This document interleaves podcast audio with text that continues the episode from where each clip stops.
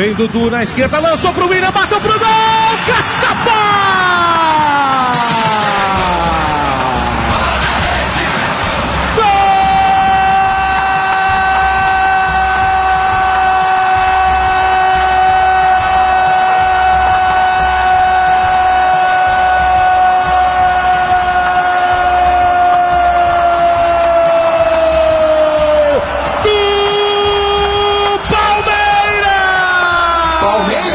Maluco. Respeito o moço. Patente alta e bigode grosso. William abre a lata do Grêmio em Porto Alegre.